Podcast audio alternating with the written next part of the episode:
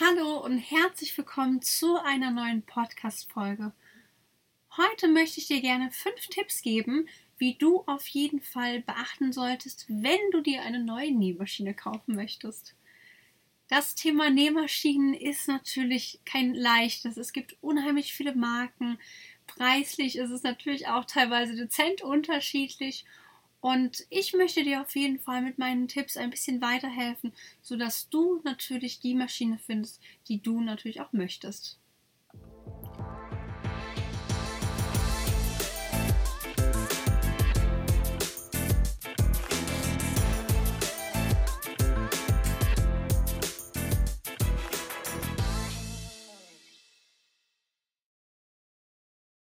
Tipp Nummer 1 ist in erster Linie ganz, ganz wichtig eine Einweisung. Je nachdem, wenn du natürlich das große Glück hast und der Nähmaschinenhändler deiner Wahl ist direkt vor Ort, dann würde ich mir auf jeden Fall immer eine Einweisung holen lassen. Warum? Ja, ähm, Nähmaschinen können unheimlich viel. Sie können verschiedene Stiche, verschiedene Muster, Schriften. Äh, jeder ist natürlich anders von der Bedienung. Und so ist es natürlich viel, viel einfacher, wenn du dir vom Fachmann einfach eine Einweisung holst, bevor du dich natürlich alleine zu Hause durchwuseln musst. Das macht das Ganze natürlich viel, viel komplizierter. Alternativ gibt es zum Beispiel auch viele Nähmaschinengeschäfte, wie zum Beispiel auch wir, die einen Online-Einweisungskurs anbieten. Darauf würde ich auf jeden Fall immer achten und ich persönlich bin immer ganz, ganz froh gewesen, wenn ich eine vernünftige Einweisung hatte. Es hat mir auf jeden Fall ganz viel Zeit und vor allem Nerven gespart und kann es dir auf jeden Fall nur ans Herz legen. Tipp Nummer 2. Kaufe niemals zu klein. Oftmals ist das so, man denkt sich, ja komm, ich kaufe mir mal eine Maschine für 100 Euro und schau erst mal, macht mir das Spaß. Prinzipiell ist der Gedanke natürlich gar nicht mal so verkehrt, weil man muss natürlich immer schauen, ist das Nähen was für mich oder eher nicht, damit man natürlich nicht ganz so viel Geld auf einmal ausgibt, gerade am Anfang, würde ich dir auf jeden Fall raten, kauf dir wirklich am Anfang eine ganz, ganz günstige, vielleicht sogar eine gebrauchte und äh, schau, ob es dir Spaß macht. Wenn du aber festgestellt hast, oh ja, das ist, das ist wirklich mein Hobby, das macht mir Spaß, das will ich wirklich lange machen, dann würde ich auch immer schauen, dass man nicht vielleicht direkt auf eine etwas größere umsteigt, sondern vielleicht zwei Stufen größer. Warum? Ganz einfach. Oftmals fängt man mit kleinen Projekten an. Jeder kennt das. man fängt erstmal mit Baumwollsachen an, ähm, wie zum Beispiel ein Kissenbezug oder ähnliches. Und irgendwann merkt man dann, hm, ja, so eine Jacke oder eine Tasche wäre natürlich auch ganz toll. Und damit du natürlich nicht das Problem hast, dass du ständig deine Maschinen wechseln musst, würde ich auf jeden Fall mir immer vorher Gedanken machen und wirklich einfach mal so ein bisschen rumspinnen und sagen, okay, worauf hätte ich Bock oder was könnte eventuell in Zukunft noch auf mich zukommen, wo ich sagen würde, da wäre die jetzige Maschine, die ich mir jetzt aussuchen würde, viel zu klein. Die Händler freuen sich natürlich tierisch drüber, wenn du ähm, deine Maschinen dauerhaft wechselst, aber einfach für dich und dein Portemonnaie ist es natürlich sinnvoller, wirklich von vornherein zu schauen, was will ich haben und was soll auch wirklich nachher gemacht werden. Tipp Nummer 3. Schreibe dir auf jeden Fall eine To-Do-Liste, wo du zum Beispiel hinschreibst, was dir wichtig ist oder was du von deiner neuen Nähmaschine erwartest.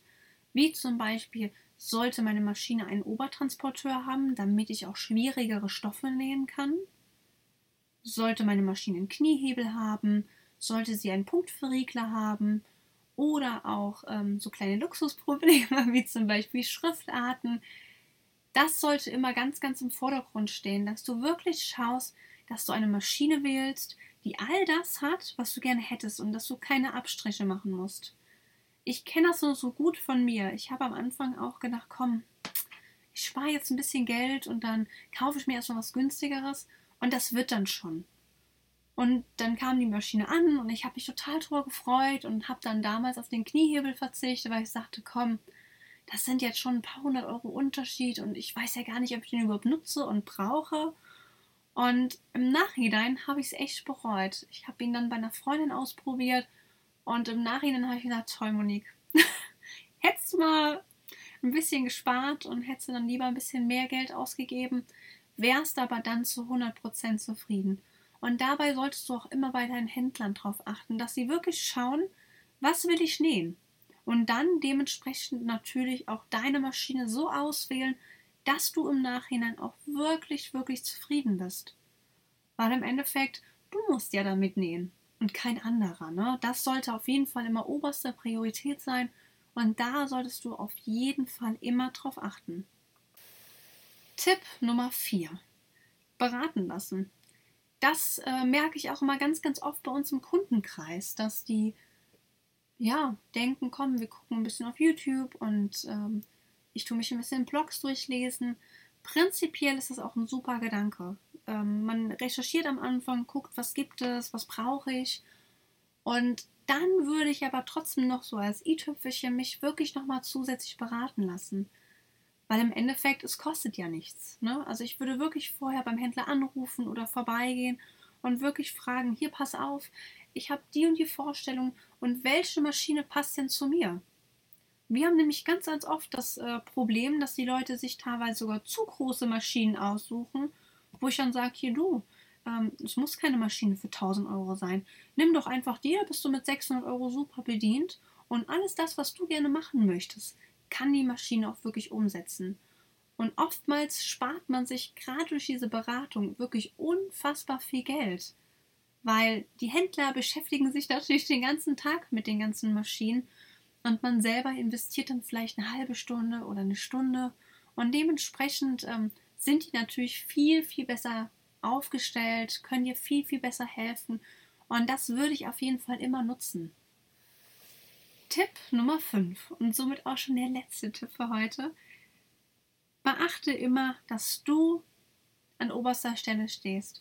Du musst nachher mit deiner Nähmaschine klarkommen.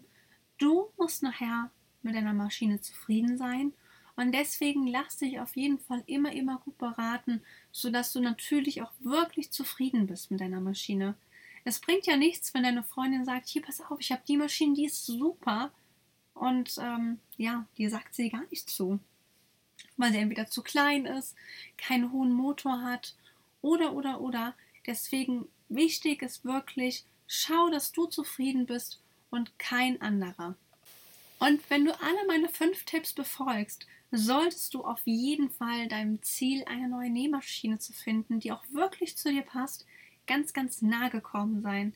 Ich hoffe, ich konnte dir mit der Folge helfen und wünsche dir ganz, ganz viel Spaß beim Nähmaschinenkauf. Bis bald!